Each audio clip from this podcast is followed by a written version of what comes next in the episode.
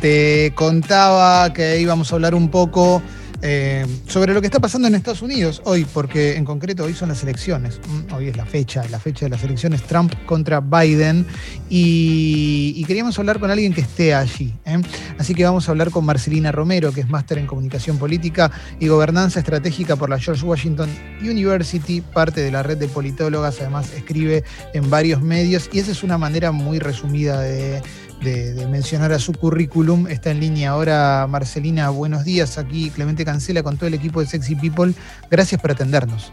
¿Qué tal, Sexy People? ¿Cómo andan? ¿Qué tal, bien, vos, Marcelina, ¿Todo bien? Hola. eh, bueno, veo, quería eh, decir el nombre, como verás, quería decir el nombre. Sí, sí, ¿Cómo sí, estás? aparte. ¿Bien? bien, bien, muy bien, muy bien, Marcelina. Eh, quería preguntarte un poquito, bueno, en realidad, un, preguntarte un poquito es mentira, quiero preguntarte un montón, pero, pero en concreto te, te voy a hacer una, una pregunta muy básica y es si se puede predecir el resultado de las elecciones a partir de las encuestas o hay que ser eh, cautos teniendo en cuenta el, el, el, escenario de 2016? La realidad es que hay que ser cautos, ¿no? Porque siempre los resultados eh, en la mano son con. No hay que contar con la plata que no se tiene en el bolsillo, me ha dicho más de una oportunidad mi madre, y lo mismo sí. lo tomo para, para las, la, la, política, ¿no? Pero la realidad es que si nos basamos en algunas encuestas que realmente de mucho tiempo han sido eh, muy modelo, digamos, ¿no? de esto que, que, el análisis que hacen estado por estado y demás, le dan el 3%, eh, Clemente, de la posibilidad de, de, ganar, por ejemplo, el voto popular a Trump, ¿no? Mm. Estamos hablando de 538, pero la realidad es que cuando nos basamos en el colegio electoral, que eso era lo que eso es lo que se están planteando en este momento, la reacción del colegio electoral se teme, ¿no? Esto sí. de, de de los votos, como dicen, eh, el voto infiel, el electorado mm. infiel que pueda llegar a contradecir si es que gana en un estado uno u otro candidato, ¿no? Eh, sí. Uh -huh. No, perdón, perdón, pensé que habías hecho una pausa porque habías terminado, pero, pero vi que, que tenías para seguir, perdona. Te, te, no, no, te iba a chusmear algunas cuestiones que tienen que ver con, con, el, con lo que he notado de diferencia entre el 2016, porque vi que te has ido para ese lugar y que es muy interesante. Sí es un ambiente totalmente distinto, tanto que los medios están eh, evaluando cómo se está comportando, me refiero a, a, la situación en sí en cuanto a las elecciones. En el 2016 eh, vos caminabas el día anterior o así mismo, eh, el mismo día, ¿no? Eh, mismo martes eh, de las elecciones y era como que no pasaba nada. Mm, no sí. tocaba los Rolling Stones, por ejemplo, ¿no? Era, era una cosa rara, como, como, me llamaba mucho la atención. En cambio, ayer a las 11 de la noche, por ejemplo, me fui a hacer un recorrido por la Casa Blanca para ver cómo estaba todo y si, si había movimiento y te digo que la cantidad de gente, con, por ejemplo, había gente cantando canciones en contra de, de, de Trump, eh, y por otro lado, trabajando, poniendo vallas, están poniendo vallas por todos los lugares que a vos se te ocurran en cuanto a los edificios más emblemáticos de aquí de Washington. Sí. Eh, de hecho, la, por ejemplo, la Plaza Lafayette eh, la cercaron toda eh, para que no puedan acercarse a la Casa Blanca, que de hecho es donde va a estar en este momento el presidente, va a esperar allí eh, las elecciones junto a 400, el resultado junto a 400 personas, ¿no? Sí. Eh, y se espera, acá lo llaman el tornado político, porque lo que piensan es que tanto republicanos como demócratas se van a encontrar en el centro de DC para festejar anticipadamente los resultados, ¿no? Eh, republicanos y demócratas para festejar, pero en conjunto o depende del resultado? ¿O vos decís que no, va no, republicanos no. que celebrarían si Trump pierde también? No, en, en ambos casos, digo, sí. ambos van a darse por ganadores. Ah, ese es el tema. Entonces, eh, sí. por eso es que, por ejemplo, ¿sabés qué? Veía ayer, filmaba así como muy entusiasmada, ¿no? Porque estas cosas también a uno lo ponen así como, ¿no? Alerta. Sí. Eh, los negocios colocando como si fuese un tornado en las, eh, en las ventanas y en las puertas eh, las tapas de madera, porque wow. se, la, se, la, ven venir bastante así feroz. De hecho, ¿sabés que veía cada tres cuadras o cada dos cuadras el servicio secreto? Al principio me parecía como un detalle como un detalle de película, pero después cuando me, iba acercando a la Casa Blanca veía que estos, estas camionetas negras que uno ve en las películas eh, se estaban cada vez más, ¿no? Y después obviamente los patrulleros y los, los policías en las bicicletas, o sea, se están preparando y de hecho hay muchos aquí em, eh, medios que están anticipando que, va, que puede generarse una guerra campal. Eh, es tremendo todo lo que nos estás contando. Sí, sí, es, me llama la atención. Sí, sí, realmente están haciendo así campaña en, cuanto, bueno, lo que dijo Trump en el día de ayer, que bueno, todo lo que ha eh, dicho en sus mitines, que después se ha contradicho y demás, ¿no? Esto de, fraude, primero nombró el fraude.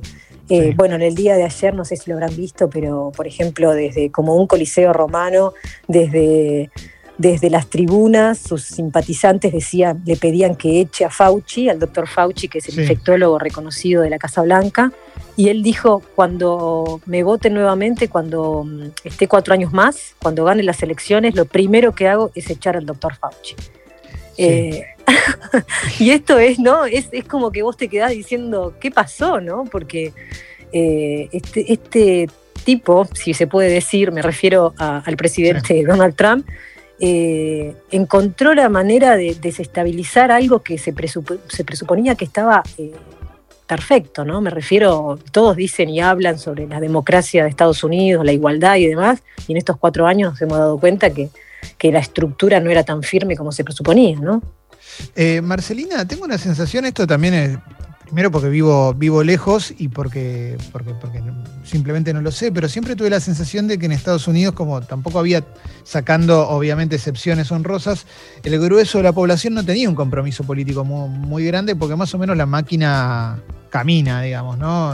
Hay una alternancia, la, cosa funciona y demás, con, Donald Trump o, quizás si querés con, con escenarios diferentes. Recuerdo cuando, cuando Obama fue, fue candidato, entiendo que para la comunidad afroamericana fue importante que, haya un candidato afroamericano con, posibilidades de ganar y demás, pero el caso de Trump es un caso como que marca un antes y un después. Y, y a partir de eso viene mi pregunta, si es que eh, aún dentro de todo lo malo, esto puede redundar en un mayor compromiso político, por lo menos de un montón de gente que quizás la vez pasada no fue a votar y se arrepiente o que no le importó, y de repente se encontraron con un escenario, bueno, como el que estamos viviendo ahora, ¿no? Como el que viven ahora. Y lo que marcás es cierto. Eh, por eso te, contaba la diferencia entre el 2016, que vos caminabas por las calles el día anterior y notabas como que no pasaba nada. Como, Y pensá que se habían inscrito, para todos los oyentes, por si no saben, eh, no es obligatorio acá. Tenés que inscribirte previamente para poder votar. Entonces, como no lo ven como un acto ciudadano, ¿no? como no lo ven parte de una democracia, que eso también es lo llamativo, eh, nosotros en Argentina, por ejemplo, si, si vos no votás, sos sancionado y tenés que dar explicaciones por qué no lo haces, ¿no? Estamos en un padrón. En cambio, acá tenés que anotarte. En el 2016, 160 eh, millones de personas se, anotaron, se inscribieron para el voto. En un país donde somos 330 millones, más o menos, o 320 millones. Esto significa que pocos lo deciden desde la ciudadanía, tienen poca participación, pero este año se han votado, se han eh, anotado 210 millones. Y esto, para mí, por lo pronto, desde, la observación, tiene que ver justamente con esto, ¿no? De lo que ha sucedido con George Floyd y que los ha llevado a, pensar qué es lo que pasa racialmente, ¿no? Desde, las bases con, estas cuestiones en, Estados Unidos, que cuando empezaron a analizar, porque les abrió los ojos, eh, Clemente, a, muchos, mm. tantos que, por ejemplo, en ciertas empresas así globales, están insistiendo con esto de hacer revisiones, por ejemplo, jerárquicas de quiénes son, eh, ¿no? De, en cuanto a lo racial me refiero, que ocupan eh, jerárquicamente los, los, puestos y ya implementaron que a partir de, septiembre de este año, porque empieza ahí su, su año así de empresarial, digamos, eh, tenían que modificar ese porcentaje porque se dieron cuenta que era muy bajo en cuanto a los latinos, hispanos y obviamente hablando también de los afrodescendientes, de los negros, ¿no? Eh, estamos hablando con Marcelina Romero, es máster en comunicación política, gobernanza estratégica por la George Washington University, es parte de la red de politólogas, escribe en varios medios, también, eh, bueno, está en, radio.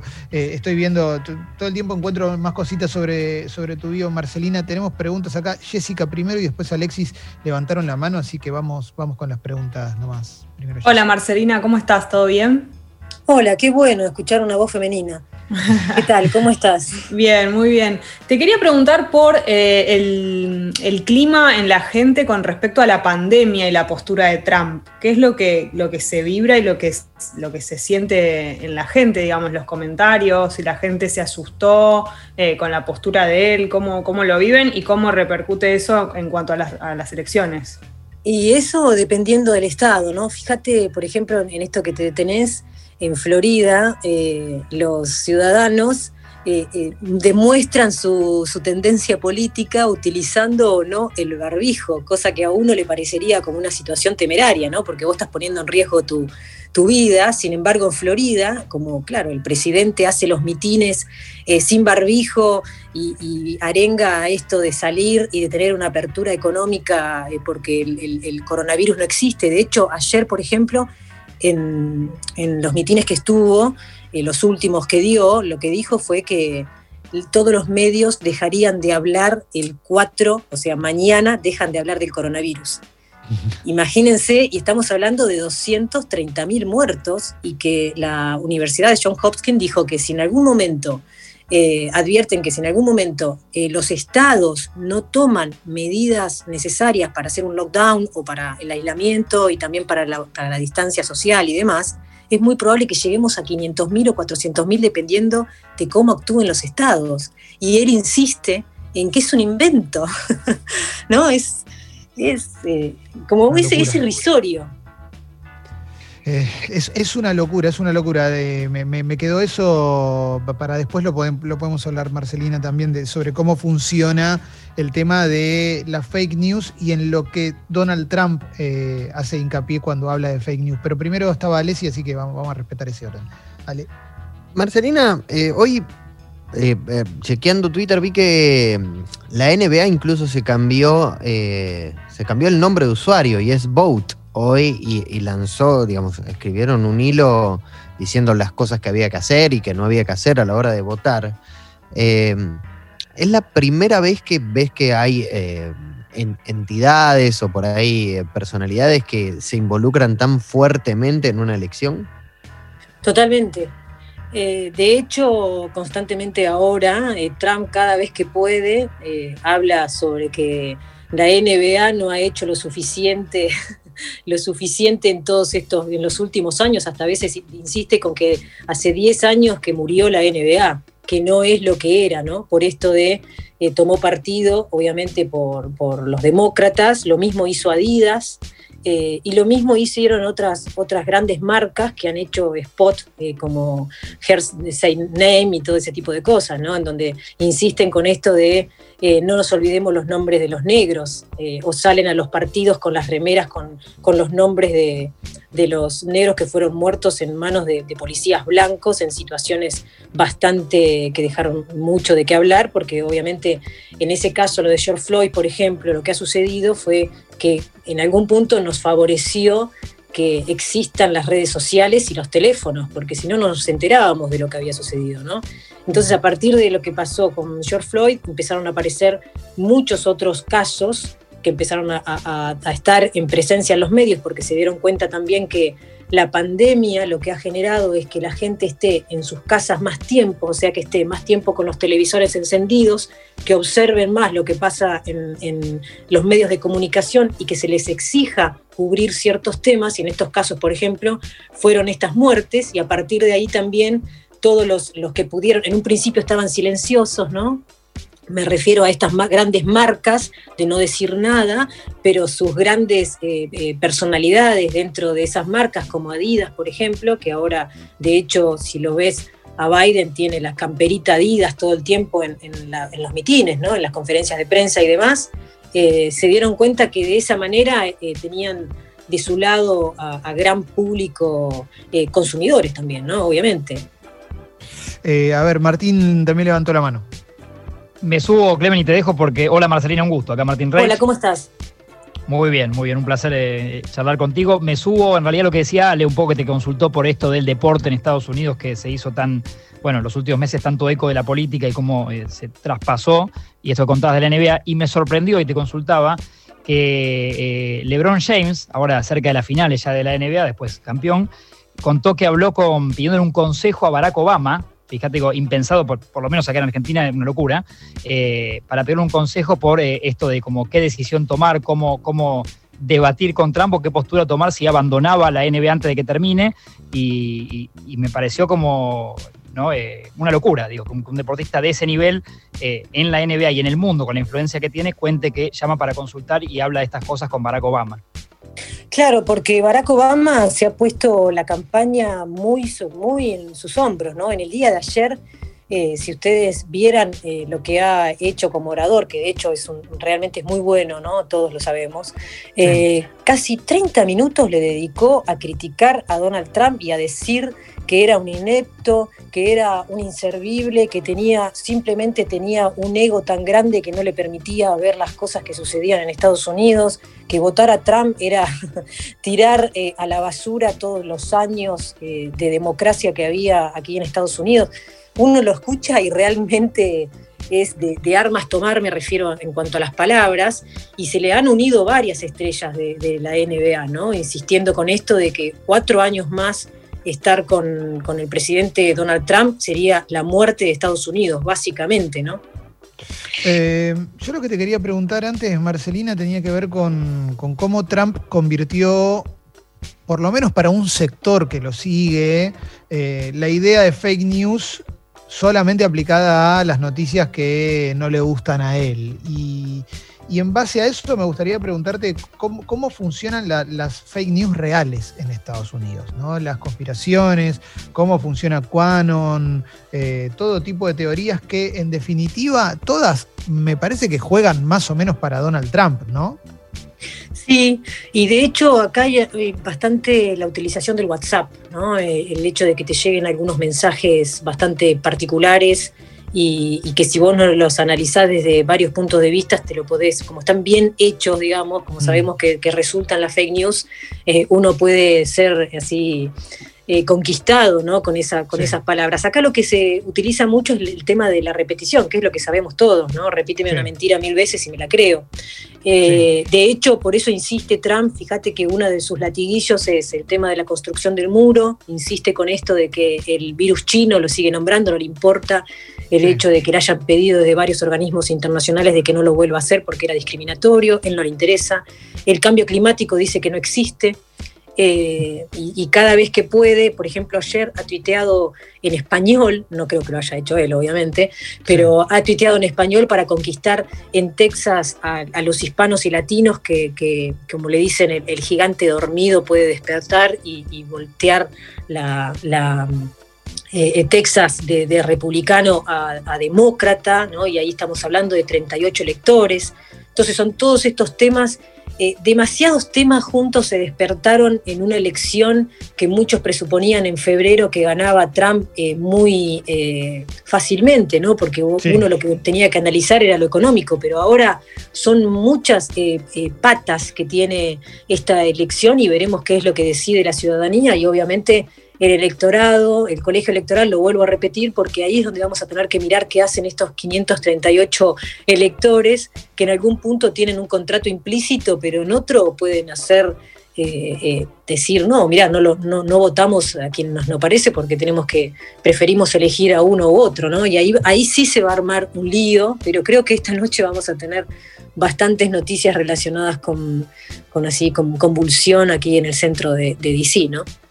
A ver, vamos con eh, una de Alessi y después eh, la última mía y ya cerramos, Marcelina, siempre agradeciéndote el tiempo que nos, que nos estás dedicando. ¿eh? A ver, Alexis.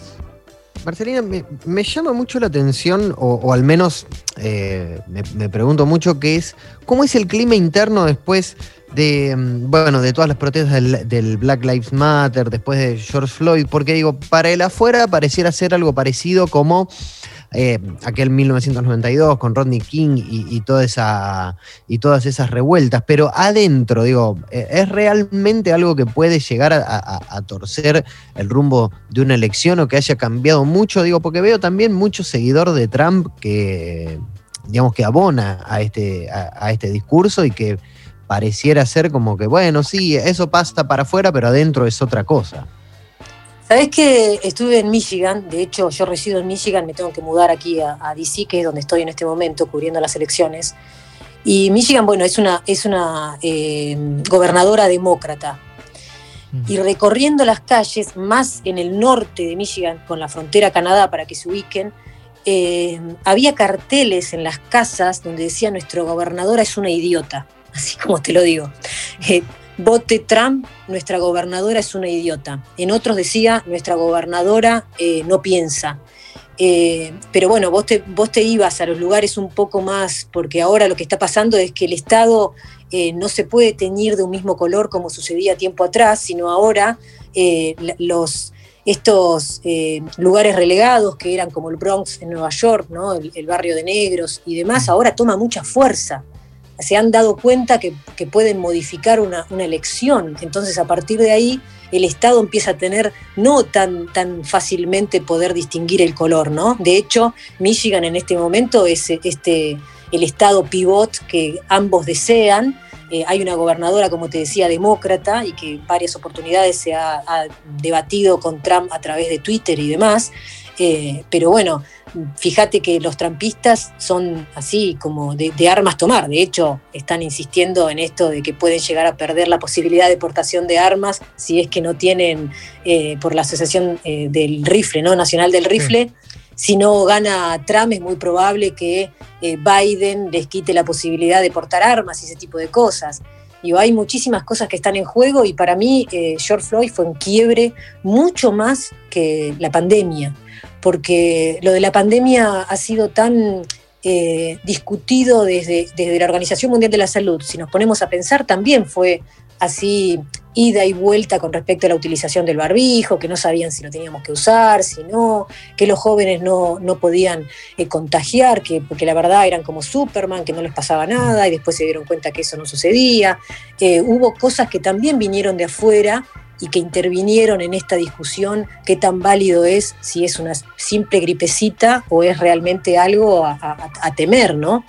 En cambio, lo de George Floyd es algo que pasa acá. Eh, y cuando se dieron cuenta y empezaron a mostrar las imágenes, y pareció también lo de Breonna Taylor, y empezaron a aparecer otros nombres vinculados con esto, y filmaciones en donde los, en donde los policías matan de siete tiros a una persona por la espalda, subiendo a su auto, y esta persona es negra, eh, ahí dijeron, no, yo no quiero ser parte de esto, eh, porque no tiene que ver con la igualdad y la equidad. Entonces, a partir de ahí, están copando las calles ellos, ¿no? El, populismo, como le dice Trump, de hecho lo utiliza mucho, que, se van a convertir, eh, Estados Unidos se va a convertir en, una Venezuela o en Latinoamérica, en un país, en cualquier país de Latinoamérica, le dijo, empezó a decir ahora. esto también hay que tener en cuenta, ¿no? Marcelina, la, última pregunta que te voy a hacer es, eh, eh, no se puede probar, pero digo, ¿se imaginan cuatro años más de Trump? se, empieza a pensar ese escenario, esa posibilidad, o, la esperanza de que no gane es tan grande que mejor ni lo pensemos? Y se hacen algunos tipos de... Hay algunas estadísticas en cuanto a cómo sería, por ejemplo, qué pasaría de aquí en más con la economía, porque es lo que una de las cosas que más les interesa a él, ¿no? Obviamente. Mm. Eh, pero todos están apostando, cosa que también hay que tomarla con precaución, porque era como vos planteabas al principio, ¿no? Hillary Clinton ya tenía todo preparado para los globos para soltar, ¿no? Eh, que ese también fue un error, porque el, que, que también eso modificó un poco la estructura de, de las bases, porque recordemos que las estadísticas casi 10 días antes, después fueron variando, pero cada 10, eh, días antes daban por ganadora a Hillary Clinton. Entonces, muchas personas no fueron a votar porque ya la daban ganadora. Esto pasó en Michigan, por ejemplo.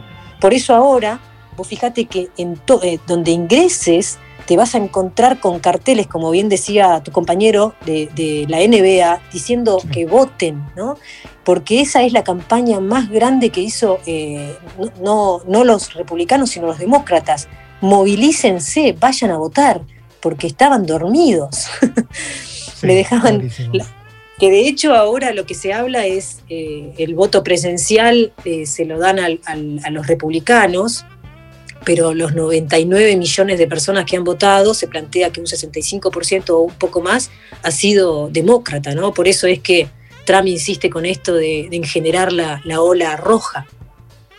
Eh, Marcelina Romero es máster en comunicación política y gobernanza estratégica por la George Washington University, parte de la red de politólogas, escribe en varios medios.